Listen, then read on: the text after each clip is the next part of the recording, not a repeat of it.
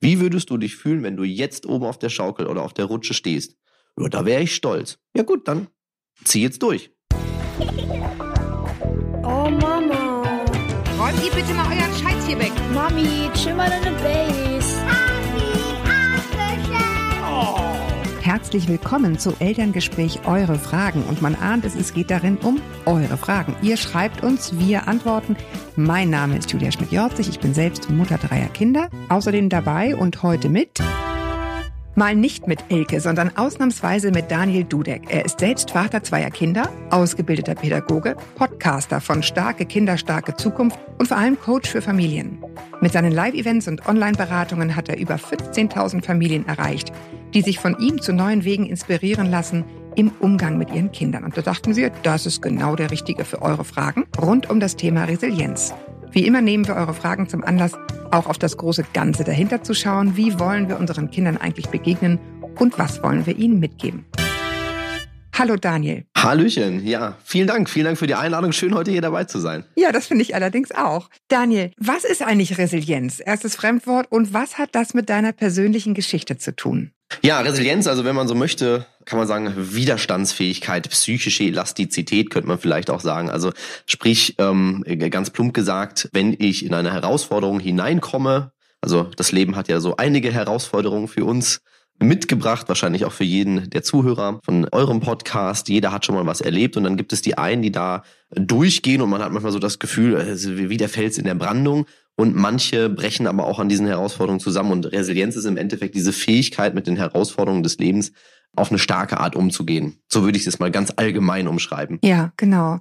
Also ein Kind, was, was ich nicht in einer Familie mit äh, Alkoholmissbrauch groß wird, äh, ne, kann, kann das irgendwie für sich drehen und, und wird trotzdem was, der andere zerbricht dann. Ja, ist jetzt ein krasses Beispiel, genau, ja. aber. Ja, es gibt ja sogar dieses Beispiel, ich weiß nicht, wo ich das mal gehört habe, dass das geistert auch so in der Welt der Pädagogik und des Coachings rum. Zwei Zwillinge werden irgendwann, äh, während sie dann, keine Ahnung, 50 sind, gesucht. So der eine ist, ist Alkoholiker, ein Tyrann zu Hause und wird gefragt, Mensch, wie sind sie denn so geworden? Und dann sagt, antwortet er, ja, das ging ja gar nicht anders. Mein Vater war genau wie ich. Dann wird der Zwillingsbruder besucht, der ist äh, total liebevoller Vater, ähm, sehr erfolgreicher Geschäftsmann. Wird gefragt, warum sind sie denn äh, so geworden, wie sie sind? Dann sagt er, ja, ich konnte ja gar nicht anders, weil mein Vater war früher ein Tyrann zu Hause und so wollte ich nie werden. So, das heißt, ein und dieselbe Situation, zwei Menschen gehen scheinbar irgendwie anders damit um und es kommt was ganz anderes dabei raus.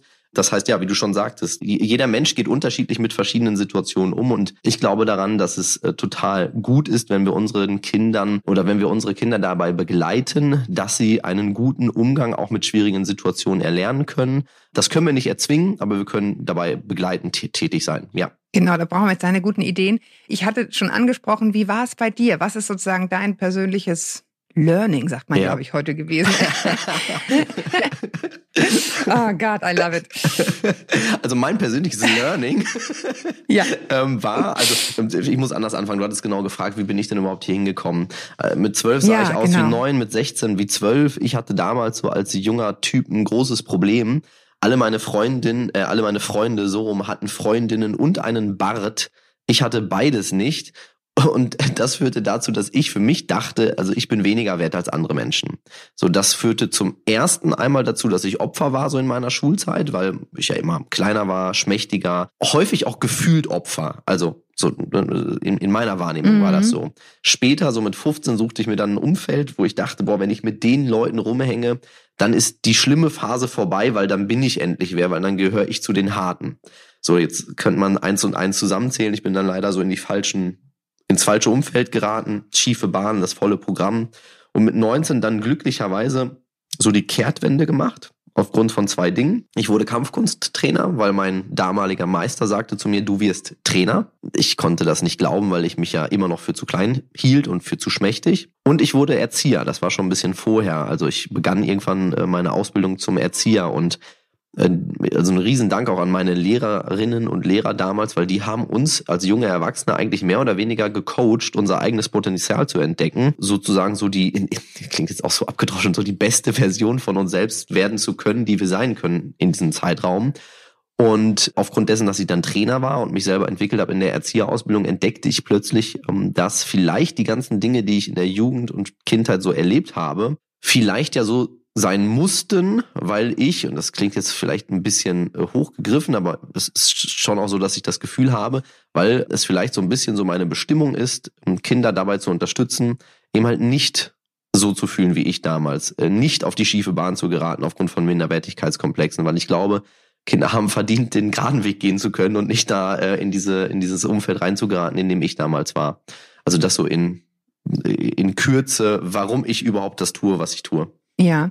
Es ist ganz interessant, weil du hast im Grunde zwei Dinge angesprochen, die nach dem, was ich über Resilienz weiß, eine Riesenrolle spielen. Das sind sozusagen Mentoren, die nicht unbedingt die Eltern sein müssen, sondern ja. einfach Menschen in deiner Umgebung, die sagen, ich glaube an dich. Mhm, absolut, ja.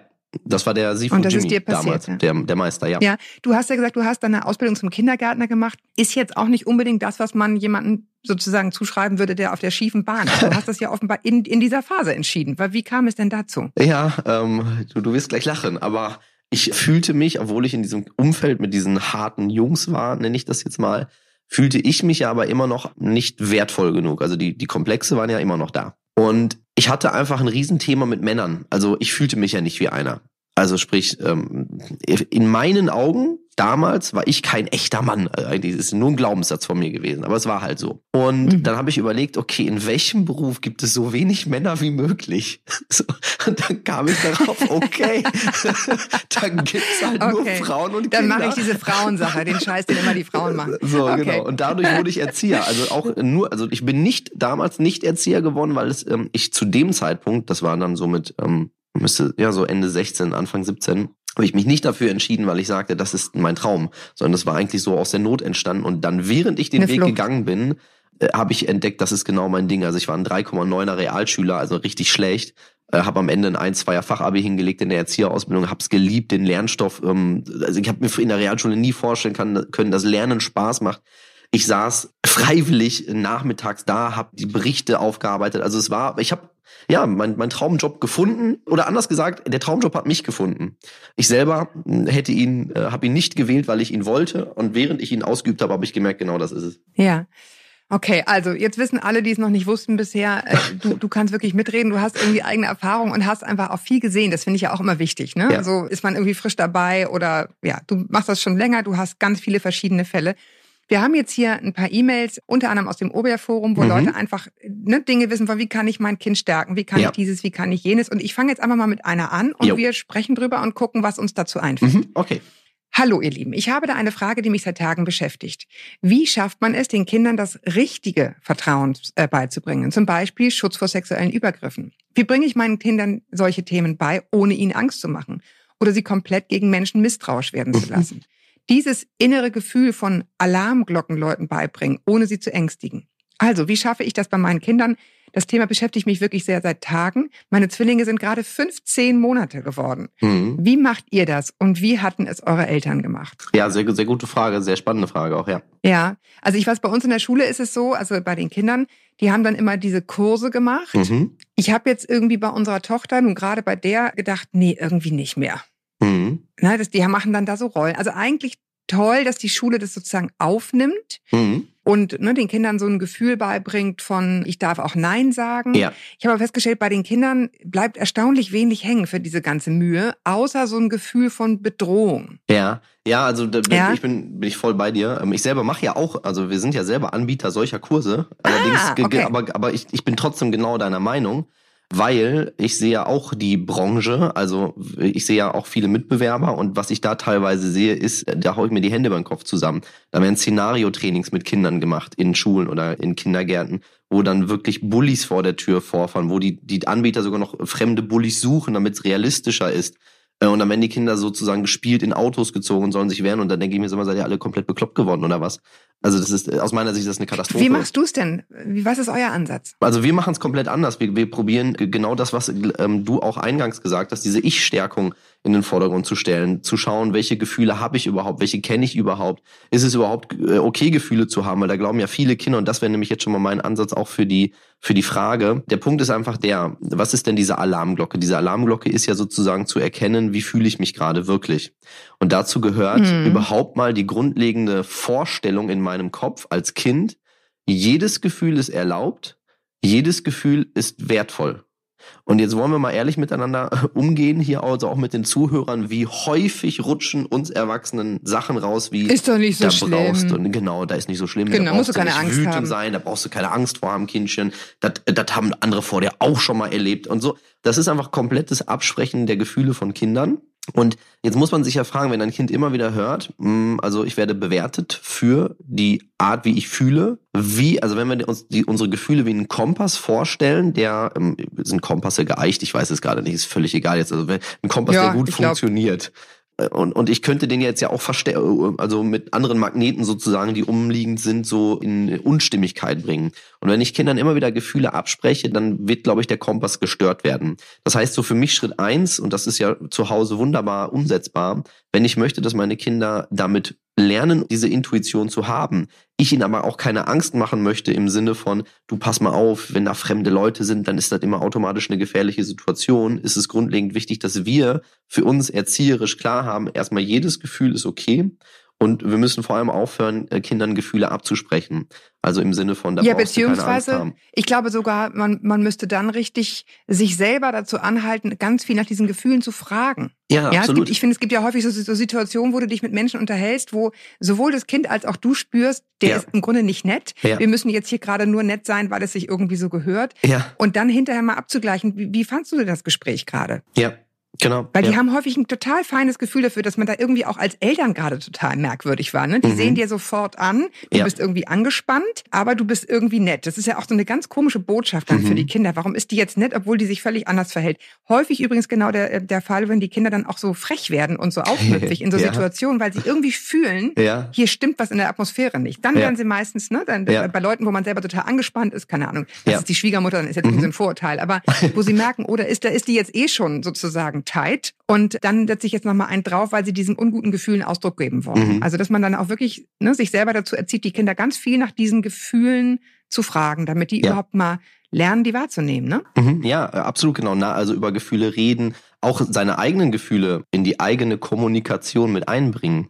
Also ähm, Ja. für, für sich auch mal klar zu haben, also auch offen damit umzugehen gegenüber dem Kind. Du, pass auf, ich habe da so und so reagiert, weil ich mich so und so gefühlt habe und dem Kind zum Beispiel auch da den Mut zusprechen und weißt du was, wenn du so ein Gefühl hast und selbst wenn es bei mir ist, so dann sagst du bitte auch mir, du Papa, nein, Schluss, das Kitzeln war bis Ja. gerade witzig, ist jetzt aber nicht mehr witzig, nimm die Hände weg. Genau. So, also weil Genau. auch da ist es so bei uns manchmal, also keine Ahnung, jeder kennt das, man kitzelt seine Kinder durch, die lachen sich kaputt, alles ist super, alles ist lustig und dann irgendwann haben die aber keine Lust mehr darauf und man selber hat ja aber immer noch Spaß so dabei. Das ist einfach auch, auch völlig normal, das, so Mhm. sind wir Menschen, aber wenn dann das Kind eine Grenze setzt, diese dann auch zu respektieren und zu sagen, ja, alles Ja. klar, hast du recht, äh, finde ich gut, dass du das zu mir gesagt hast. Und weißt du was, äh, Julia oder wie auch immer die Kinder heißen, Svenja, Max, Tom, äh, was du gerade bei mir gemacht hast, finde ich so gut, du hast mir gesagt, nein, möchte ich nicht und das ist richtig. Und weißt du was, wenn du das Gefühl hast, dass du eine Grenze setzen möchtest oder je nach Alter des Kindes, wenn du das Gefühl hast, du willst Nein sagen, dann stehe ich hinter dir und ich möchte, dass du das Recht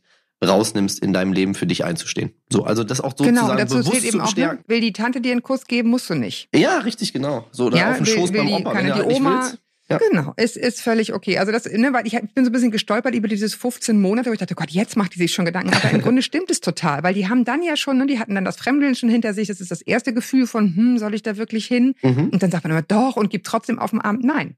Ja. Ne, Es ist im Grunde ein, ein gutes Gefühl zu sagen, möchte ich jetzt nicht, ein völlig richtiges, berechtigtes. Und das kannst du schon kleinen Kindern beibringen, indem du sagst, gut, möchte jetzt nicht die Hand geben, ist halt so. Zwinge ich, zwinge ich jetzt nicht. Ne? Wa- Was ich noch einen spannenden Punkt an der Stelle finde, ist, auf der einen Seite bin ich äh, offensichtlich ja der Meinung, dass Kinder ihre eigenen Grenzen wahren sollen und dass sie auch das Recht darauf haben, wenn sie sich in irgendeiner Weise schlecht fühlen, auch eine Grenze benennen dürfen. So. Nichtsdestotrotz, und das klingt jetzt vielleicht erstmal widersprüchlich, aber nichtsdestotrotz bin ich auch der Meinung, dass Kinder lernen dürfen, auch mal schwierige Situationen, in denen sie sich in Anführungsstrichen schlecht fühlen, auszuhalten, weil wir müssen ja uns überlegen, wie entsteht Resilienz Resi oder wie, wie entsteht ähm, eine gewisse Widerstandsfähigkeit dadurch, dass ich in meinem Leben erlebt habe, dass ich etwas Schweres aushalte und dass ich es schaffen kann. Also dass ich selber in der Lage bin, etwas für mich Schwieriges zu schaffen. Also Entwicklung entsteht ja immer außerhalb der Komfortzone. Und außerhalb der Komfortzone fühlen wir uns für gewöhnlich nicht unbedingt gut. So, das heißt, neben dem Ja, die Kinder dürfen natürlich sagen, wenn ihnen ähm, etwas nicht gut tut. Nichtsdestotrotz glaube ich, ich mache mal ein Beispiel, wenn jetzt meine Tochter zu mir sagt, Papa, ich würde da gerne die Rutsche hoch. Ja, dann mach das doch. Du schaffst das.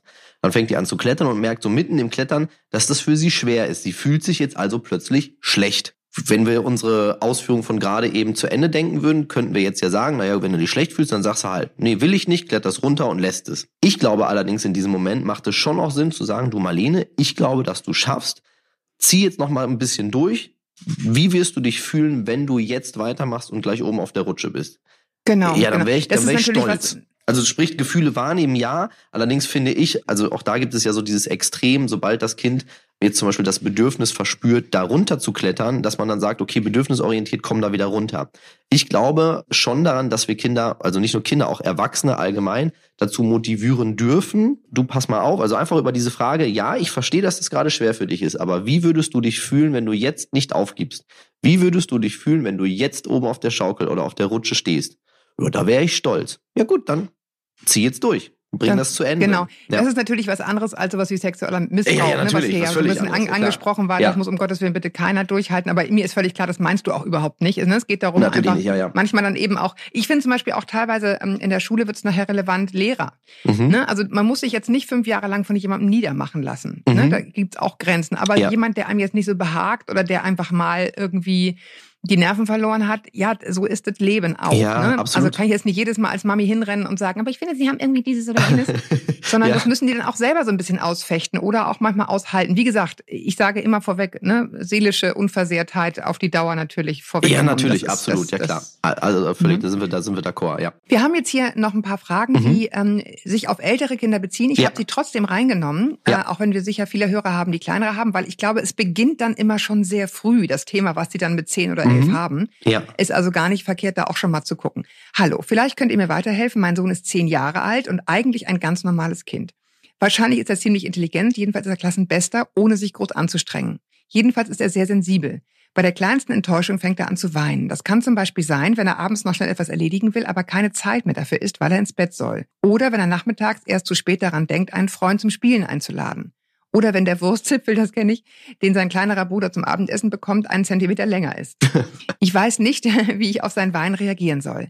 Schließlich ist es ja auch keine Lösung, ihn dauernd deshalb anzumaulen. Ich mache mir aber Sorgen, dass er auf der weiterführenden Schule nicht zurechtkommt, wenn er so leicht anfängt zu weinen. Klammer auf, Stichwort Mobbing. In der Schule scheint er allerdings nicht so leicht zu weinen, sondern eher zu Hause. Vielleicht hat jemand ein von euch ein ähnliches Kind und so weiter und kann mir helfen. Mhm. Also die erste Frage, die ich jetzt im Kopf habe, ist, warum schaffen, also, also was, was ich jetzt fragen würde, wenn die Person vor mir sitzen würde, ist, was glaubst du, wo ist der Unterschied zwischen Schule und zu Hause? Warum weint er zu Hause und in der Schule nicht? Weil das wäre jetzt mal spannend herauszufinden, warum das so ist. Denn scheinbar hat er die Fähigkeit, Dinge einzustecken, nenne ich das jetzt mal, also wegzustecken. Also entweder er unterdrückt das Wein da in der Schule komplett, weil er sich nicht traut, dort mh, seine Gefühle in freien Lauf zu lassen. Das wäre dann auch für einen, das wäre dann positiv für zu Hause, weil scheinbar fühlt er sich da sicher. Das ist positiv. Könnte aber auch, und das ist jetzt alles ein bisschen ähm, rumgesponnen, weil man natürlich die Situation nicht hundertprozentig kennt. Auf der anderen Seite könnte Ja. es aber auch sein, dass er zu Hause zum Beispiel mit dem Wein etwas bekommt, was er sonst vielleicht nicht bekommen würde. Schrägstrich Genau. Aufmerksamkeit und Beachtung. Und in der Schule braucht er das nicht. Also jetzt für diesen konkreten Fall zu sagen, woran es liegt, ist ein bisschen schwierig, aber das wäre eine spannende Genau, Frage. Warum geht's in der Ja. Schule und zu Hause nicht?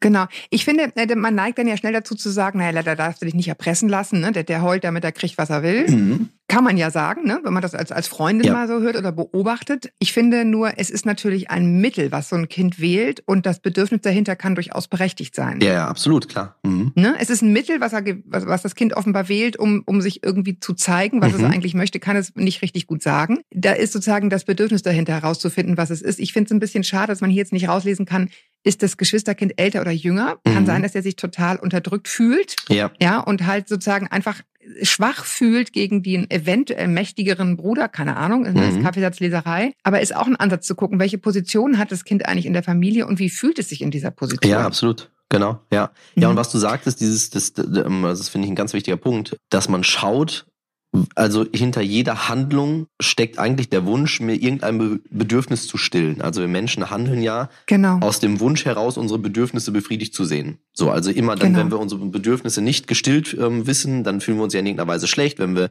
unsere Bedürfnisse, also wenn unsere Bedürfnisse gestillt werden, geht es uns gut. Für gewöhnlich wollen wir Menschen, dass es uns gut geht. Das heißt, wir wollen die Stillung unserer Bedürfnisse. Und Teilweise handeln Menschen auf eine Art, die umliegende Menschen nicht nachvollziehen können, aber aus Sicht der Person, die es tut, ist es vollkommen logisch. Es ist seine beste Option. Und die Frage wäre, ja. warum ist es die beste Option des Kindes, in diesen Situationen zu weinen? Ja, was stillt es sich damit? Das wäre jetzt also so eine Frage auch an die Mama, die das vielleicht ja hört im Nachgang. Genau, ja, ich finde auch diese, ne, die Form von Aufmerksamkeit haben wollen, das war das, was ich vorhin meinte, ist eben ein gerechtfertigtes Bedürfnis. Absolut. Das Mittel, was ich wähle, kann äh, irritierend sein. Ich habe ja. mal eine Doku gesehen, wo eine Pflegemutter ein Pflegekind zurückbrachte zur Mutter und ein anderes Pflegekind dabei hatte. Das heißt, er musste sich dann von seinem Geschwister auf Zeit trennen. Ja. Für den war das aber total traumatisch letztendlich. Und der ist dann wahnsinnig frech und laut geworden in der Situation. Und der hat dann da irgendwie angefangen, Gläser vom Tisch und hat immer so lustig getan. So, haha, guck mal, ich ärgere dich jetzt und so. Und dann hat diese Pflegemutter, das fand, das hat mich wahnsinnig beeindruckt, hat den dann so an der Hand genommen und hat gesagt, du bist jetzt so, weil du traurig bist, dass der Daniel geht, ne? Und dann hat er total angefangen zu weinen. Ja. ja. Und das war halt ein Volltreffer. Der hat sich nur so benommen, weil er einfach nicht wusste, wohin mit seiner Trauer. Ja. Und ich finde, das kann man irgendwie so ganz gut sich klar machen, wenn man, äh, man mault dann. Das schreibt dir das Wort, finde ich, auch ganz vielsagend. Ne? Ja, absolut. Man sagt dann, hör mal auf mit dieser Heulerei und hör ja. mal, und ja. man hat das Kind dann zwar mit Aufmerksamkeit bedacht, aber im Grunde mit einer negativen, mhm. aber immerhin, ja. denkt das Kind. Wenigstens ja? gab es Aufmerksamkeit, ja. So, ja, absolut. Eine Sache, die du gesagt hast, glaube ich, muss man auch nochmal rausstellen, dieses nämlich, ähm, du hast ja eigentlich bewusst eingesetzte Empathie gerade erklärt. Also sprich, ich fühle mich in jemanden hinein, neben mir, dessen Handlung ich vielleicht nicht verstehe, also nicht nachvollziehen kann, aber ich kann ja trotzdem probieren zu verstehen, warum machst du das? Und das dann einfach mal anzusprechen, also sozusagen das dahinterliegende Bedürfnis oder Gefühl anzusprechen, ist halt so krass lösend für die, für, für nicht nur für Kinder, ist bei Erwachsenen übrigens genau dasselbe. Ähm, ja, wenn man das ja. einfach mal bewusst anspricht und wenn sich das Kind dann verstanden fühlt, also was wollen wir Menschen? Wir wollen ja verstanden werden. Also das, ist, das lieben wir ja, wenn wir das Gefühl haben, verstanden zu werden von unseren Mitmenschen. Und in dem Moment, wo sich das Kind verstanden fühlt, löste sich ja auch in dieser Doku scheinbar der Knoten. Und das ist halt auch nochmal so dieser Punkt. Das habe ich in den Coachings erlebt, das sehe ich auf meinen, ähm, wir machen ja auch diese starkkochende Muckis Eltern-Kind-Events, also diese großen Veranstaltungen, wo wirklich dann die eine Hallen voll sind mit Eltern und Kindern, die gemeinsam sozusagen sich weiterentwickeln wollen, konfliktfreier leben möchten. Und wie häufig auch da eben halt so man beobachtet, wie, wie bewertend Kommunikation von Eltern gegenüber Kindern ist. Dieses Wort Maulen hast du gerade auch schon einmal angesprochen. Mm, mm. Ich glaube, viele Kinder wünschen sich einfach nichts sehnlicher, als endlich mal verstanden zu werden und wissen aber nicht, wie sie es hinkriegen können, weil die sind ja auch alle keine Kommunikationsprofis. So. Also, äh, ne, die wissen manchmal nicht, ja. wie sie es anders machen sollen. Und das wäre auch nochmal eine Idee für diese Mama, genau das, was du gesagt hast, mal bewusst hinzuschauen, was ist das dahinterliegende Gefühl, Schrägstrich Bedürfnis und das einfach auch mal anzusprechen. Manchmal ist es sogar so, das mache ich mit meiner Tochter auch so, die hat auch manchmal so Momente, da ist die emotional völlig überfordert. Da, da ist nichts logisch mehr. Also dann, mhm. dann macht die dicht und fängt einfach an zu weinen. Und da könnte ich dann jetzt natürlich auch mit ihr reden und ich könnte sie fragen, wie geht's dir? Aber ganz ehrlich, was ich mache ist, ich nehme sie in den Arm, dann sitzen wir da zwei Minuten, sie kann ihren Gefühlsausbruch haben, danach schütteln wir uns einmal und alles ist wieder gut. So, also manchmal ist es ja. dann halt auch wirklich, die Kinder einfach in den Arm nehmen, um zu sagen, guck mal, ich bin jetzt hier, alles ist gut, das ist dein Gefühl, was du gerade hast, dass die sich dann beruhigen ja. und dann weitermachen. Ich, ich denke immer, ich muss gerade dann denken, ich denke so häufig, wenn ich Kinder im Restaurant sitzen sehe und dann irgendwie einen totalen Schrei und Wutanfall kriegen, dann denke ja. ich immer so, oh, manchmal hätte man so Bock als Erwachsener, wenn es einfach nicht schmeckt, losheulen. Ja, nicht immer höflich sein und sagen, irgendwie die Suppe ist kalt und was sondern einfach mal richtig losheulen, wenn es einfach nicht läuft, wie man will. Ich finde es einfach einen herrlichen Gedanken. Also insofern sollen die das bloß ausleben. Ich gehe noch mal auf eine weitere. Hallo zusammen, ich habe eine Tochter 14 und einen Sohn 11 Jahre alt und bin verheiratet. Wir haben ein großes Problem. Unsere Tochter denkt, alle anderen Jugendlichen, die sie kennt, sind klüger und schlauer als sie. Sie kann nie mitreden und weiß keine Antworten auf irgendwelche Fragen und ist sehr traurig. Deshalb verschanzt sie sich immer in der Wohnung und will nicht raus. Selbstvertrauen gleich null. Wenn ich oder mein Sohn versuchen, ihr zu helfen, bekommen wir nur Ablehnung. Sie ist ein besonderes Kind, hat gesundheitliche Probleme, wie leichte Schwerhörigkeit, hat seit kurzem Hörgeräte, trägt eine Brille und hat Schuppenflechte. Ich verstehe ihre Probleme und bin immer für sie da, aber sie lässt sich nicht von mir helfen. Sie selbst tut auch nur wenig für sich und bildet sich nicht, ist dann aber wiederum traurig, wenn sie von der Gemeinschaft nicht wahrgenommen wird, da sie auch bei keiner Gruppe sich beteiligt. Ich bin sehr traurig darüber, sie zu sehen, wie sie leidet und selber habe ich auch keine Kraft mehr und bin mit meinem Latein am Ende. Ich bitte euch um Rat. Dickes Brett, ne? Muss man das ist ein dickes sagen, Brett, oder? genau, ja, absolut natürlich. Also was mir durch den Kopf ging und jetzt äh, bitte richtig verstehen, auch äh, diese Situation kenne ich natürlich nicht ähm, im Detail. Zwei Dinge, die mir aber auffallen, jetzt rein an dem, was ich höre. Sie ist ein besonderes Kind, danach kommen aber keine Stärken, sondern sie hat dieses Problem, dieses Problem, dieses Problem, dieses Problem. Jetzt, ähm, das ist jetzt auch nur eine Unterstellung, es mag ja gar nicht so sein. Wenn ich allerdings als Elternteil mit dem Glaube durch das Leben gehe, dieses Kind ist besonders, weil es diese und diese und diese und diese Probleme hat, dann überträgt sich natürlich das auch auf mein tägliches Handeln, auf meine zwischenmenschliche Kommunikation und manchmal, man nennt es ja auch selbst, sich selbst erfüllende Prophezeiungen, ein bisschen kleiner Exkurs da rein. Also wenn ich glaube, etwas ist, wie es ist, dann tue ich unbewusst alles dafür, dass es einen Beweis dafür gibt. So, das ist einfach, mhm. weil wir Menschen handeln, wie wir handeln. Also wir, wir sind ja häufig, es sind sehr unbewusste Prozesse. Wir glauben ja immer, wir, wir handeln so bewusst, aber der Großteil unseres Handelns ist ja unbewusst. Wenn ich fest daran glaube, mein Kind ist anders, mein Kind, also ich, jetzt ist nicht auf dieses Kind bezogen, aber mein Kind hat ADS, das kommt halt nicht gut durchs Leben. Wenn ich das selber fest glaube, dann werde ich automatisch immer wieder Beweise dafür suchen, dass es so ist und ich werde selber irgendwann nur noch das Negative erkennen können. Nur mal angenommen, ich würde glauben, äh, mein Kind hat ADS, ob es das überhaupt gibt oder nicht, sei auch wieder eine andere Diskussion ein Kind hat ADS und deswegen kann es gewisse Dinge viel besser als andere, nämlich viel besseren Sport, ist viel besser in der Bewegung, ist viel schneller in den und den Dingen. Das ist ein Hammer, richtig cooles Kind. Dann werde ich natürlich anders ja. auch wieder ihm gegenübertreten und ich werde langfristig anders fördern. Also das ist so das Erste, nur an dem, was ich jetzt gehört habe. Bitte richtig verstehen. Ich kenne nicht die Gesamtsituation, aber die Klar. Worte, die kamen mir sofort, da gingen bei mir sofort die Sirenen los. Ja, ja, das stimmt. Was ich auch immer einen ganz guten Tipp finde, ist, du startest ja mit so einem kleinen Kind, du stellst ja. fest, oh, hört schwer, oh, guckt ja. nicht richtig, keine ja. Ahnung, was immer es ist. Und es ist gut und toll und richtig, dass wir heute diese Dinge sehen und fördern können. Ja. Es ist dann sehr schwer, den Absprung zu finden. Ja.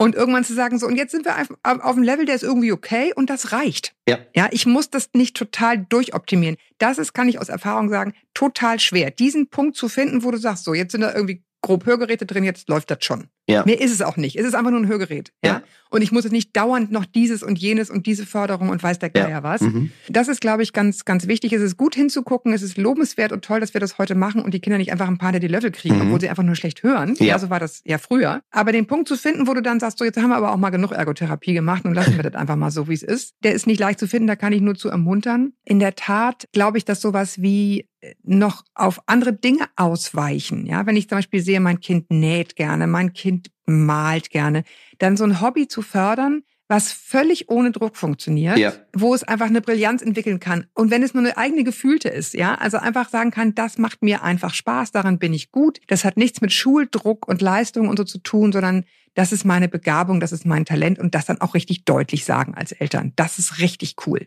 Ja, absolut. Genau. Also das steckt ja auch so ein bisschen wieder drin, einfach ähm, anstatt die Schwächen zu sehen, die Stärken zu sehen, was auch einigen Menschen schwerfällt. Wir sind aufgewachsen damals, zumindest zu meiner Schulzeit war es so, da wurde nicht das Gute in der Klassenarbeit angemarkert. Es ging nicht darum, das Positive zu finden, sondern es ging darum, die Fehler auszumerzen. Ja, ja, das ist leider sehr deutsch auch. Genau, und das, das heißt, wir sind häufig auch noch geprägt von diesem Mindset, den Fehler zu finden und den zu verbessern. Und das halte ich auch für sehr, sehr schwierig. Also natürlich, ähm, jetzt am Beispiel Tennis gesagt, wenn ich Tennis spiele, und zum Beispiel meine Vorhand ist brillant, meine Rückhand ist aber schlecht. Dann könnte ich sagen, man nennt das umlaufen, ich umlaufe immer die Rückhände, damit ich sie Vorhand spielen kann. Das, dann, dann werde ich, dann kann ich meine Stärken nutzen, Allerdings würde ich auch da sagen, langfristig macht es schon Sinn, auch mal zu gucken, könnte ich die Rückhand besser spielen. Also ich bin kein Freund zu sagen, nur noch die Stärken sehen und nicht ne? auf Fehler mhm. gucken. Also man kann schon schauen, wo kann ich mich verbessern. Aber gerade in dem Fall, dieses Kind, diese 14-Jährige war es jetzt ja, glaube ich, scheint ja für sich auch nur noch die Schwächen zu sehen. Also sie, äh, sie sieht, darin bin ich nicht so gut, da habe ich dieses soziale Problem, dun, dun, dun, dun, dun. Und ich glaube, die große Hürde für diese Familie wird es sein, und da gehört jetzt vor allem für die Mama dazu, und das möchte ich hier zurufen, wenn du sagst selber, liebe Mama, dass dir die Kraft dazu fehlt, äh, noch weiterzumachen, dann ist vor allem auch wichtig für dich, dass du deine Kraft zurückbekommst. Denn deine Tochter braucht in dem Fall natürlich auch jemand Starkes an der Seite. Denn wenn du sagst, also ich schaffe selber nicht mehr meine Kraft zu kommen, nicht mehr das Positive zu sehen, also jetzt ganz hart gesprochen, wie soll deine Tochter das schaffen, die einfach natürlich noch, noch mhm. viel jünger ist. Also das heißt, und das ist jetzt, und es gibt ja so viele Möglichkeiten, das zu tun, ob es dann auch mal in eine Beratungsstelle ist, die man aufsucht, ob es eine Kuh ist, I don't know, aber ähm, ich glaube, das ist einfach ja. wichtig, dass wir als Eltern für uns dann auch uns wieder vor Augen führen. In dem Moment muss auch ich, also Kinder lernen ja am Modell die schauen ja auf, wie reagieren meine Eltern auf gewisse Situationen.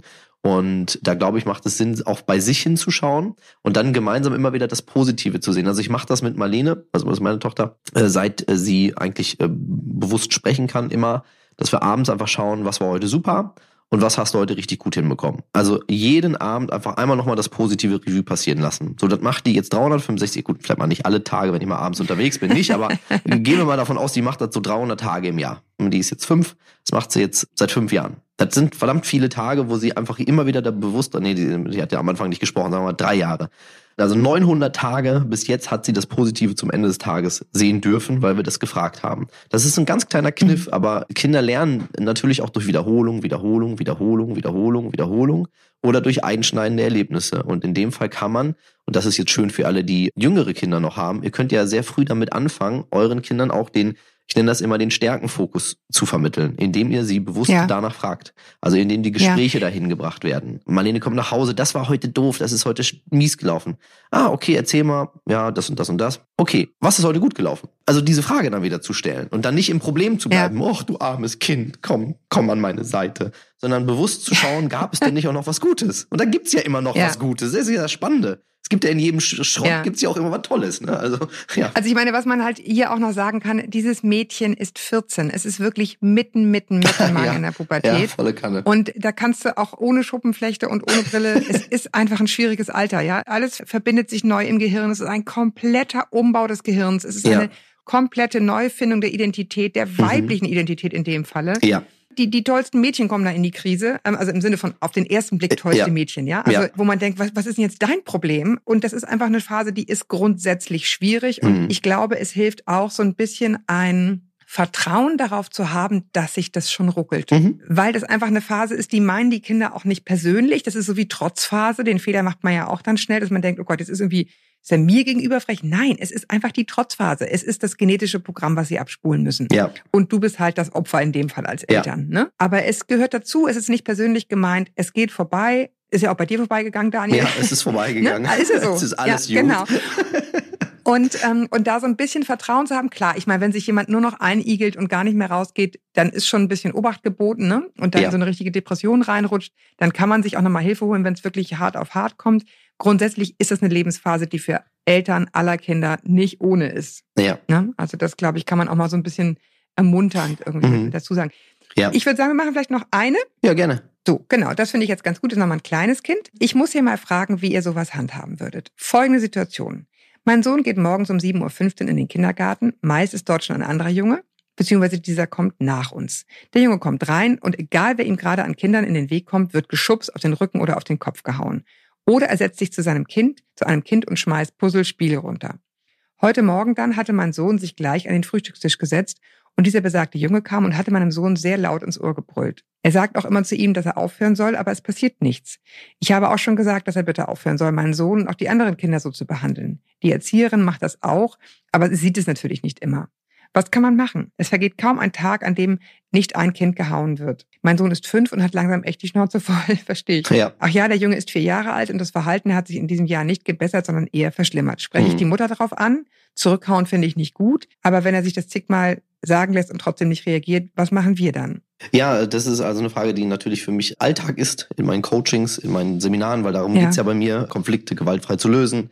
Mobbingfreie Kindheit, das sind ja alles genau die Themen, die wir in unserer Arbeit abdecken. Also von da an, ich würde mit der Standard-Gegenfrage einmal kurz antworten. Was würden wir machen, wenn wir auf der Arbeit von einem Mitarbeiter ins Ohr geschrien werden, wenn wir reinkommen, umgeschubst werden oder geschlagen würden? Was würden wir in der U-Bahn machen, wenn ein Mann sich neben uns setzt und auf uns einschlägt? So, was würden wir machen, wenn wir in den Bus einsteigen und uns jemand umschubst? Für gewöhnlich gehen wir und holen uns Hilfe. Also ich kenne natürlich auch Menschen, die würden sich prügeln dafür. Das gibt es. Gibt so Menschen, die sagen, wenn mich jemand haut, schlage ich den zurück. Ich persönlich würde probieren abzuhauen und die Polizei zu rufen. Also das wäre mein Weg, weil ich prügel mich nicht für irgendwas. Und das wäre auch die Empfehlung tatsächlich. Also so doof das jetzt klingt, und das ist immer das, was Eltern nicht unbedingt hören wollen. Es gibt drei Möglichkeiten. So, die Möglichkeit eins ist, und das macht das Kind bereits, es setzt sich verbal durch. Das scheint ja nicht zu fruchten. Das heißt also, wenn das nicht funktioniert, weil der Täter zu vehement ist, gibt es Möglichkeit zwei, ich wehre mich auch körperlich dagegen. So, dass diese, wir sind in einem freien Land. äh, und es gibt hier das Notwehrrecht. Ich persönlich empfehle das trotzdem nicht. Und die dritte Möglichkeit ist, wir verlassen die Situation und sprechen Menschen an, die von ihrer Handlungskompetenz besser helfen könnten. Das wäre bei Delikten wie Diebstahl, Gewalt oder sonst was, die Polizei für Erwachsene. In dem Fall wäre es die Erzieherin für diese Kinder. Und auch wenn es die Erzieherin manchmal dann vielleicht nerven wird, wenn ständig jemand vor ihnen steht, ist das allerdings, glaube ich, der Weg, der gegangen werden darf in diesem Fall. Außer man sagt tatsächlich, du, wenn der dich anpackt und schubst und der hört nicht auf damit, äh, schubst zurück. Bin ich persönlich aber kein Freund von, sage ich sofort dazu. Ich halte das nicht für sinnvoll, Gewalt mit Gewalt nee, zu vergelten. Das äh, schaukelt sich häufig hoch, ne? Ja, absolut. Also hier ist ja auch so die Frage drin, spricht man die Mutter an. Also du kannst mal davon ausgehen, glaube ich, wenn man, wenn man so ein Kind hat, das hat die schon mal gehört. Ja, die Mutter, das ist, das ja, ist für Eltern eine beschissene Situation, wenn dein Sohn derjenige ist, der immer der Hau den Lukas ist. Entweder sind die Eltern selbst überfordert und wissen nicht, was da los ist, oder es ist gewissermaßen irgendwie zu Hause verursacht, oder das Kind hat einfach eine richtige Verhaltensauffälligkeit. Danach ja. klingt das ehrlich gesagt ein bisschen. Und dann ist es in der Tat für ein Kind in dem Alter natürlich total schwer, äh, darauf adäquat zu reagieren. Klammer ja. auf für Erzieher übrigens auch, wenn sie keine Schulung haben, Klammer zu. Ne? Ja. Aber dann können die das gar nicht alleine. Sie, sie der wird mit diesem Kind alleine wahrscheinlich nicht zurande kommen, genau mhm. wie du sagst. Dann ist es total super Idee, finde ich zu sagen, was du grundsätzlich machst, ist, du, du holst die Erzieherin. Ich kann natürlich mir vorstellen, die wird irgendwann sagen, so, das musst du jetzt mal alleine lösen, ne? weil ja. die hat dann da wahrscheinlich 20 Kinder. Das ja. wird in der Realität wahrscheinlich eintreten und dann? Ja, genau. Also in dem Fall würde ich, ähm, also jetzt nehmen wir mal wieder an, das Kind kommt jetzt zu mir und sagt, ich habe mir da Hilfe geholt, aber die haben dann gesagt, ich soll es alleine klären. Dann würde ich sagen, okay, pass auf, wenn das das nächste Mal passiert, ich soll das alleine klären, dann könntest du ja fragen, aber wie soll ich das denn machen? Ich weiß nämlich nicht, wie es geht. Und dann geben die dir einen Tipp. Und dann kannst du ihn ja mal ausprobieren. Vielleicht haben die ja wirklich einen perfekten Tipp. Vielleicht sind wir ja selber noch nicht auf die gute Idee gekommen. Aber lass dich nicht damit abspeisen. Klär das alleine. Wenn du das Gefühl hast, und jetzt kriegen wir einen schönen Bogen zum Anfang des äh, Interviews, wenn dein Gefühl dir sagt, dass du das nicht genau. alleine klären kannst und dich schickt ein Erwachsener weg, auch wenn es die Erzieherin ist, dann übernimm die Verantwortung und ich stehe dann hinter dir, liebes Kind. Ich bin zwar nicht dabei, aber ich unterstütze dich sozusagen dabei, dass ich dir den Mut zuspreche, dann sag der Erzieherin und gib Widerworte. Sag, nein, es geht nicht alleine. Ich habe das ja schon probiert. Ich weiß nicht wie. Also dann ja. lass dich da nicht einfach sozusagen wegschicken. Es gibt übrigens noch eine vierte Möglichkeit, die will ich ganz kurz sagen. Die habe ich bei den drei Möglichkeiten gerade vergessen. Die vierte, das ist aber dann die hohe Kunst der Diplomatie. Das kann funktionieren. Das ist nämlich ähm, Hass mit Liebe begegnen. In dem Moment, also Hass ist jetzt hart gesagt, der Junge hasst wahrscheinlich niemand, aber das, das Bild funktioniert so besser. In dem Moment, wo der dich schubst oder doof ankommt oder dir ins Ohr schreit, guck ihn doch einfach mal an und sag, hey, wolltest du auch mal in den Arm genommen werden? Oder hey, wollen wir uns einmal drücken? Wollen wir was zusammen spielen? Also sozusagen den Aggressor, nenne ich es jetzt mal, ist auch ein bisschen hart gesagt, ähm, nicht mhm. in die Aggressorrolle drin lassen, sondern zu sagen, hey, guck mal, in dir steckt doch sicherlich auch ein guter Mensch, so sinngemäß, wollen wir zusammen spielen. Mhm. Also ihm die Tür zu öffnen, ist ja wieder die Frage, warum macht er das? Hatten wir auch vorhin schon mal in einem anderen Thema. Genau, ne, wir hatten, ne? genau, wir hatten das, ne? Die, wir, wir hatten, wir er hat ein Bedürfnis, der hat ein Bedürfnis dahinter, wahrscheinlich will er auch einfach nur Aufmerksamkeit und Freunde und weiß nicht wie. Und vielleicht, das wird ein zweieinhalbjähriges Kind nicht können, unbedingt, aber so ein, so ein fünfjähriges Mädchen, fünfjähriger Junge, der kann das schon schaffen, in dem Moment, wo der dann kommt und wieder so doof äh, haut, zu sagen, hey, wenn du mit mir spielen willst, frag mich doch einfach. So, also einfach das ja. mal so zu sagen. So, und mal gucken, was passiert. Ja. Ne, also das, das, geht, äh, das ich, geht halt auch noch. Darf ich noch eine fünfte, ist mir nämlich gerade eingefallen, weil ich am Anfang diese, diese Rolle der Mutter da oder der Eltern da irgendwie auch hatte, die dann irgendwie denken, so, oh nee, jetzt kommt schon wieder ein Anruf von irgendwelchen Eltern, die irgendwie mhm. sauer sind, weil der im Kindergarten gehauen hat. Vielleicht auch denen ein Gesprächsangebot machen. So, ja. wie, wie können wir euch unterstützen? Ja. Klar. Ja, also nicht, das, das darf so nicht weitergehen und, und auf, dem, auf dem Elternabend sind die dann wieder die Buhmänner. Ja sondern einfach ganz privat und nicht über irgendwelche großen Bande, sondern ja. Also das ist, es ist hier ein Angebot. Ähm, ich, ich, ich sehe, da kommen irgendwie Schwierigkeiten. Wie können wir euch unterstützen, dass wir das irgendwie gut hinkriegen? Was würde euch denn helfen? Ja. Und vielleicht kommt da was. Ja, ja weil ich glaube, diese Rolle für Eltern ist auch nicht leicht, wenn du denn. Nee, wenn also den wenn du immer den, der Buhmann bist, so gefühlt auch manchmal, ne, das ist natürlich, dann kommst du in die Kita und denkst schon, alle gucken dich wieder an und so, das ist nicht schön. Genau, ja, absolut genau, nicht, ja, ne? schon wieder. Ja. Du liebst dein Kind ja auch, ne? Und denkst, ja, warum, warum läuft der nicht in der Spur, ne? Ja, du weißt ja manchmal selber nicht, woran es liegt. Also es gibt ja auch wirklich, man muss ja sagen, Eltern haben ja einen großen Einfluss auf, auf Kinder, das ist ja ganz klar so. Aber nun sind ja Kinder auch nicht nur so, wie sie sind, wegen der Eltern. Es gibt ja noch andere Einflüsse. Ja. Und manchmal hast du ja zum Beispiel auch, also bringen die irgendwas mit, wo du dir denkst, wo haben die das her? Also wir hauen hier nun wirklich niemanden zu Hause. Also das ist ein völlig gewaltfreier Haushalt. Trotzdem macht dein Kind das auf einmal und du bist dann völlig überfordert. Ja, und dann bist du plötzlich auch noch irgendwie in der Elternschaft der Boomer. Das ist eine sehr, sehr unangenehme Situation. Ja. Ja, genau. Also deswegen immer sozusagen Bereitschaft anbieten. Also Daniel, ich danke dir total, dass du dir die Zeit genommen hast, hier mit uns über diese Fragen. Man könnte, finde ich, endlos weitermachen. Das könnten wir ja. Irgendwann genau. muss so ein Podcast ja mal vorbei sein. Genau, ja, ich danke äh, euch, genau. dass ich da sein darf. Ja, also tausend Dank und ja, vielleicht sprechen wir uns mal wieder. Ich danke euch da draußen auch dass ihr euch die Zeit genommen habt zuzuhören. Wir hoffen natürlich beide, Daniel und ich, dass ihr ein bisschen was mitnehmen konntet daraus. Falls ihr noch eigene Fragen habt für Elterngespräch, eure Fragen, schreibt mir gerne fortlaufend. Wir nehmen die dann immer wieder auf in die neuen Produktionstage, die wir hier machen, dann mit Elke und Gerrit wahrscheinlich wieder an podcast.eltern.de. Ihr könnt diese und andere Folgen gerne kommentieren auf unserem Instagram-Account Elternmagazin. Bis wir uns wieder hören, haltet den Kopf über Wasser. Ahoi aus Hamburg.